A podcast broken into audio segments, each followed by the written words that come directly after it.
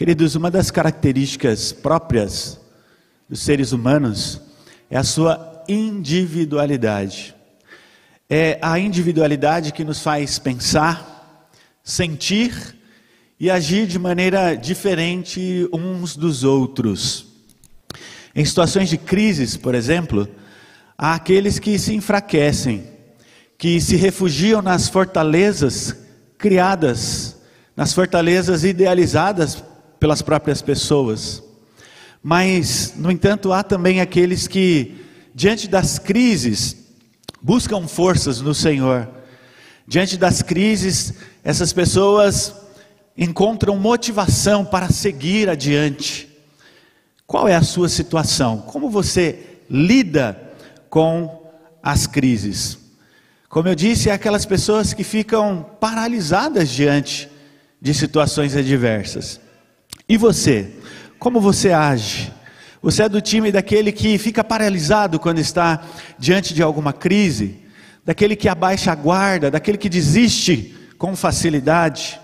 Ou daquele que, em meio às crises, encontra força, motivação e ânimo para vencê-las? O profeta Jonas, ele equilibra a sua vida é, nessas duas vertentes. Quando ele é contrariado, ele desanima. Ele pede a, a, a, a Deus a morte.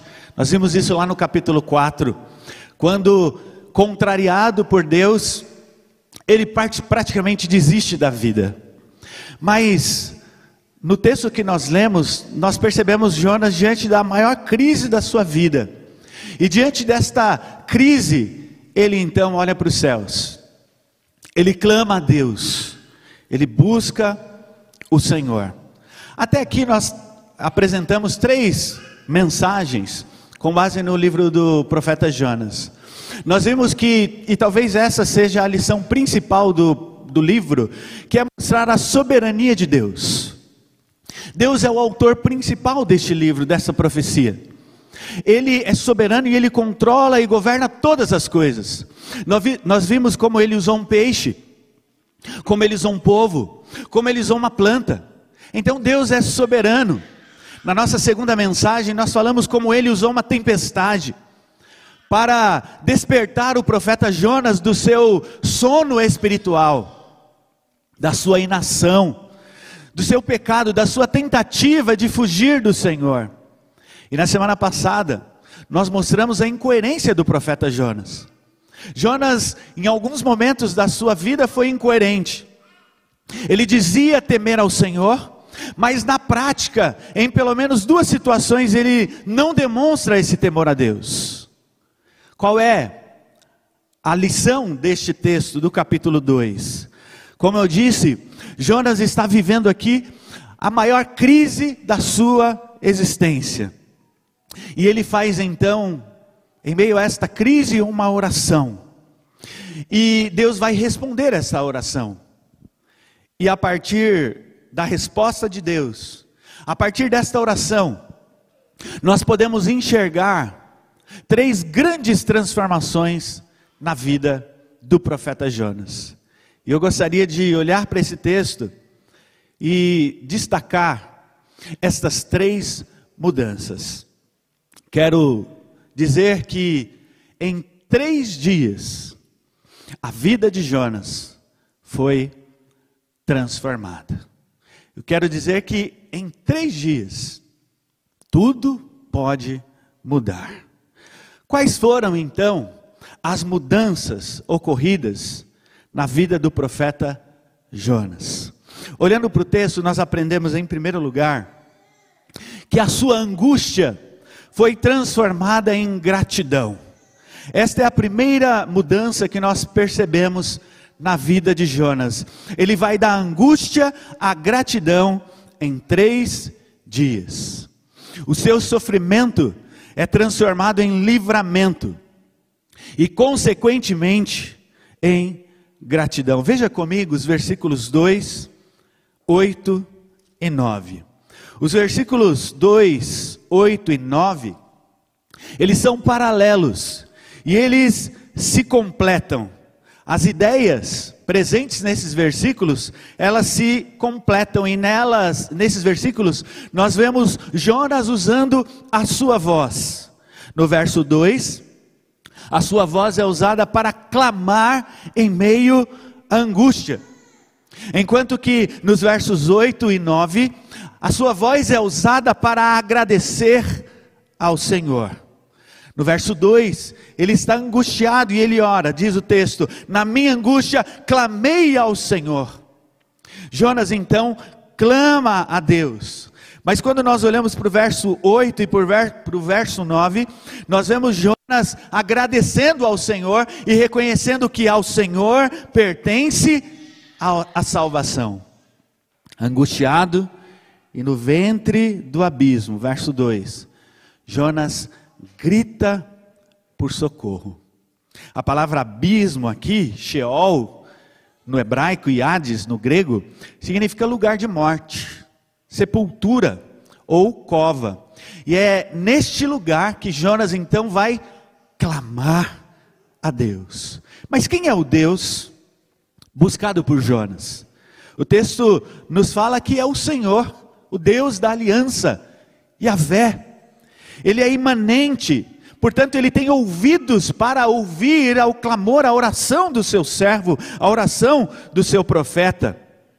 Ele é cheio de misericórdia ainda que abandonado pelos idólatras, ele nos cerca com sua misericórdia. E Jonas então reconhece que ele é o Deus da salvação. Então, esse é o Deus que ouve a voz de Jonas, que depois de atendido, usa a sua voz novamente para agradecer a Deus. Não somente isso, mas também para se comprometer com Deus. O texto diz, verso 9: Mas com voz de agradecimento, eu te oferecerei sacrifício, o que votei, pagarei. Então eu gostaria de levá-los a pensar nesta primeira parte da, da nossa mensagem. Na nossa angústia, nós temos buscado ao Senhor, nós temos clamado ao Senhor, ou nós somos daquele time que diante da angústia, nós nos enfraquecemos e nos refugiamos em nossas próprias fortalezas. No momento de sua maior crise, Jonas busca a Deus em oração.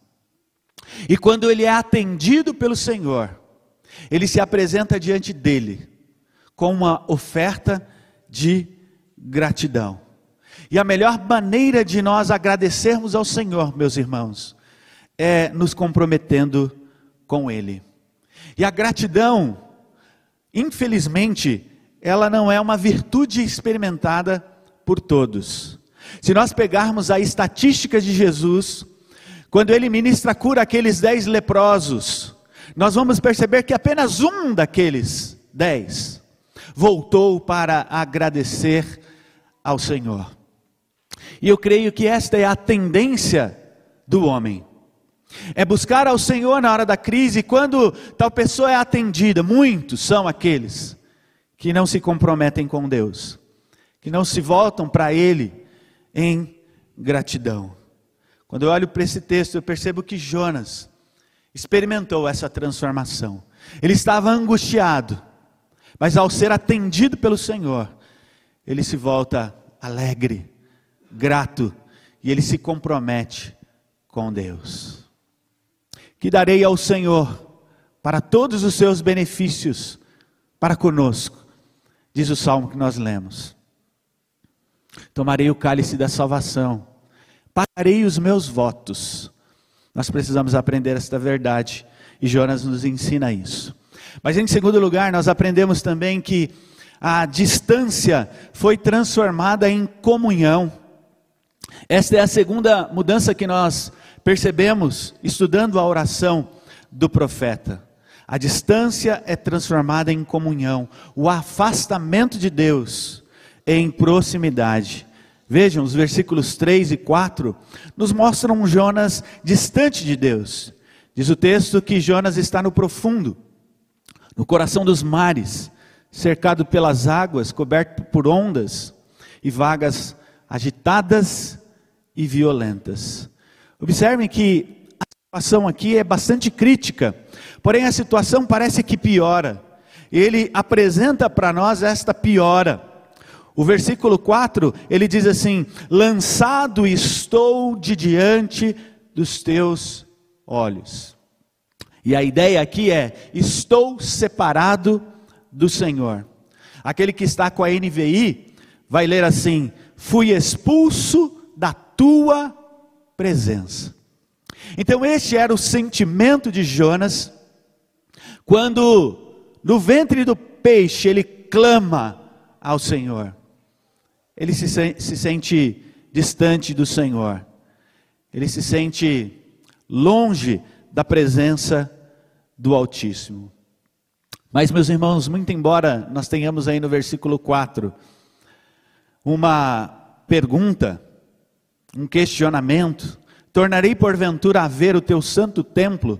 A ideia do texto aqui não é de dúvida, a ideia de, do texto aqui é de certeza. E mais uma vez eu recorro à versão NVI, e nela está escrito assim: Contudo, olharei de novo para o teu santo templo. A certeza de Jonas é que ele tornaria a ver o templo do Senhor, ou seja, ele tornaria a presença do Senhor.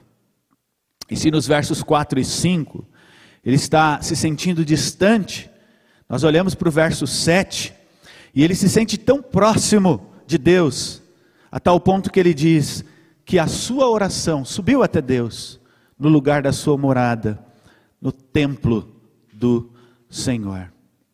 Então, Jonas experimenta também esta mudança. Ele se sente a princípio distante do Senhor. Eu fui lançado fora da presença do Senhor. Mas, com o passar do tempo, ele tem a certeza que ele vai tornar a presença do Altíssimo. Então, a distância é transformada em proximidade, em comunhão. E quantas vezes nós nos sentimos distantes do Senhor? O pecado nos distancia do Senhor. O pecado nos afasta de Deus. E aquele que vive em meio ao pecado se sente assim, afastado do Altíssimo.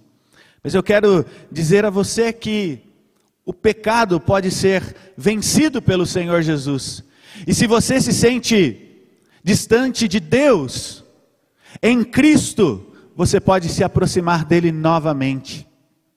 Ele é a ponte que nos liga até Deus. Ele é um Deus cheio de compaixão, cheio de misericórdia. E então ele escuta a oração de Jonas. E Jonas tem a esperança que ele vai estar novamente diante do Senhor. Mas o terceiro e último ensinamento que eu quero destacar aqui no texto a última transformação que nós percebemos na vida de Jonas é que a morte, ela é transformada em vida. E talvez essa seja a lição mais preciosa. E ela está concentrada aqui nos versículos centrais, ou seja, nos versos 5 e 6.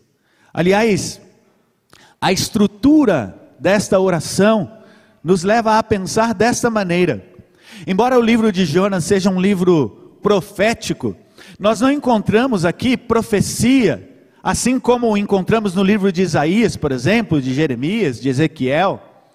Nós não temos aqui oráculos como nós encontramos nesses livros, mas nós temos poesia. É um salmo que Jonas está é, cantando aqui ou orando. E nós percebemos essa estrutura do salmo presente nesta oração. Acompanhe a estrutura. No verso 1, Jonas está no ventre do peixe. Mas no verso 10, ele é vomitado pelo peixe. No verso 2, Jonas usa sua voz para clamar ao Senhor. Enquanto que nos versos 8 e 9, Jonas usa sua voz para agradecer ao Senhor. Percebam a, a estrutura do texto. Seguindo, nos versos 3 e 4, Jonas espera tornar ver o santo templo do Senhor, enquanto que no verso 7, ele ora e a sua oração sobe no santo templo. Até que nós chegamos então no centro da poesia, ou seja, nos versos 5 e 6. E se nos versos 2, 8 e 9, Jonas passa da angústia para a gratidão. 3, 4 e 7, ele vai da distância para a proximidade de Deus.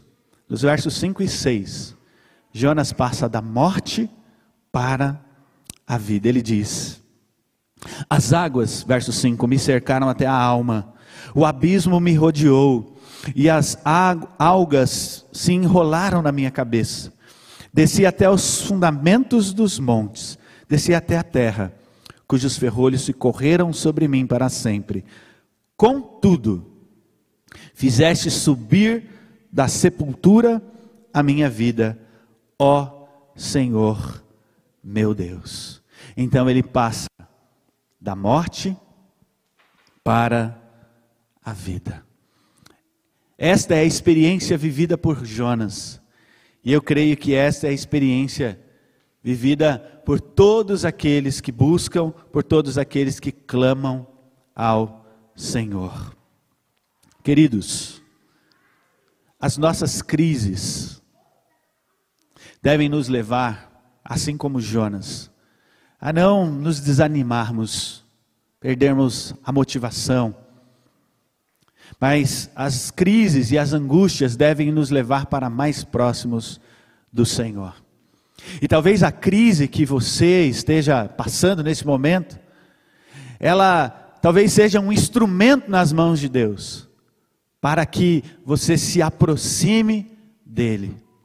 E eu tenho certeza que se você voltar para Ele, se você clamar no dia da sua angústia, você vai usar a sua mesma voz para agradecer pelo socorro que vem de suas bondosas mãos. Angustiado você clama, mas agradecido você adora. Quero dizer que o seu distanciamento do Senhor pode dar lugar também à intimidade com Ele. Cristo veio para quebrar as barreiras do pecado. E se você está vivendo numa situação como essa, se você está na lama no fundo do poço, clame ao Senhor. Ele está com as suas mãos estendidas, e Ele pode tirar você dessa situação. A situação de morte pode ser transformada também. Em Cristo nós ganhamos a vida. Se estamos mortos espiritualmente, sem Cristo, nele nós temos vida e vida em abundância. O Senhor Jesus, ele compara a estada de Jonas no ventre do peixe à sua ressurreição. Em Mateus 12, 40, Jesus diz assim: Porque assim como esteve Jonas, três dias e três noites no ventre do grande peixe, assim o filho do homem estará três dias e três noites no coração da terra. Mas depois de três dias, o nosso Senhor Jesus Cristo ressuscitou aprendemos ontem, ele ressurgiu, ele passou da morte para a vida. Assim acontece com todos aqueles que creem no Senhor Jesus. Passam da morte para a vida. Que, como Jonas, possamos experimentar essas mudanças, essas transformações. Não permita que as crises levem você para o buraco, para o fundo do poço. Mas se ainda levar você para este lugar, não se esqueça, você pode clamar ao Senhor. Saiba que você tem um Deus que é transcendente, mas é também imanente. E a Bíblia o descreve como tendo olhos para nos ver, como tendo ouvidos para ouvir o nosso clamor. E certamente, se você se voltar para Ele, a sua situação ela será transformada. Em três dias, tudo mudou na vida de Jonas. Em três dias, menos ou mais, o Senhor é quem é o Senhor do tempo. Tudo também pode mudar nas nossas vidas. Que eu e você experimentemos as transformações que o Senhor nos dá. Amém.